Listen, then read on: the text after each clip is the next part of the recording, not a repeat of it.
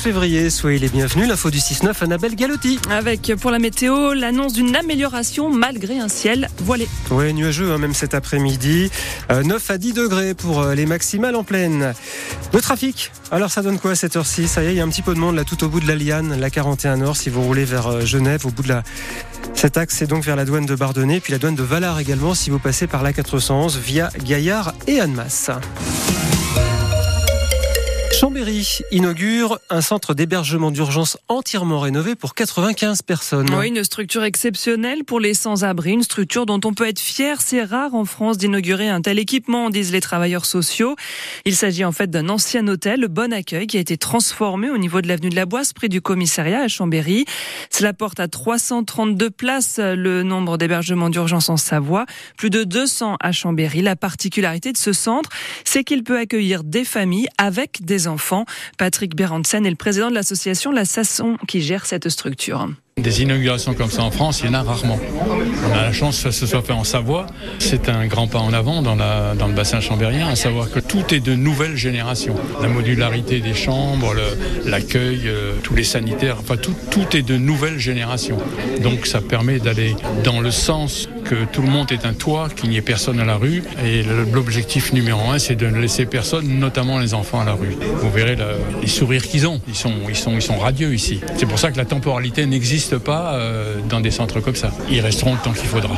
Le jour où on trouvera une solution pour les reloger ailleurs, dans de bonnes conditions, des conditions d'évolution, je dirais, physiques et administratives correctes, ils partiront. Mais tant que ces problèmes-là ne sont pas résolus, ils resteront là. Et aujourd'hui, 17 familles vivent au bon accueil avec une trentaine d'enfants. La prise en charge est globale pour leur permettre de faire leurs papiers, l'accès aux soins, à l'emploi et pour les enfants à la scolarisation. Les détails sont à lire sur francebleu.fr.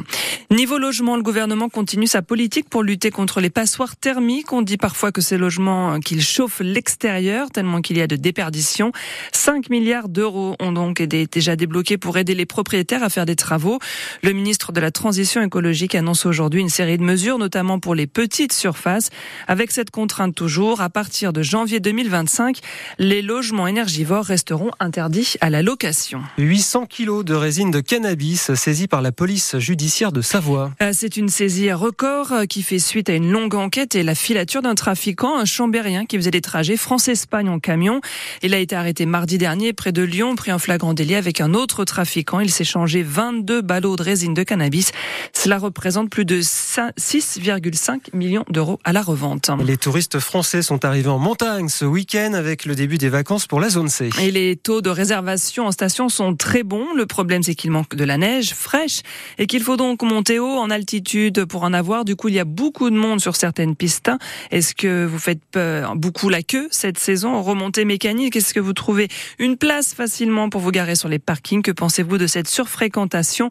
On attend vos témoignages dès ce matin, dès maintenant, aux 0806 00 10 10. La neige, mais côté compétition, encore une médaille en or pour la biathlète Julia Simon. Oui, on ne s'en lasse pas. Troisième médaille d'or au championnat du monde en République tchèque. Hier, c'était sur la poursuite et toujours dans son sillage. Sa compatriote des saisies, Justine Brezas-Boucher, qui termine en bronze cette fois-ci, sans regret. Enfin, presque. Elle n'était pas complètement à 100% contente de son début de course. Une médaille au championnat du monde quand on est dans l'action.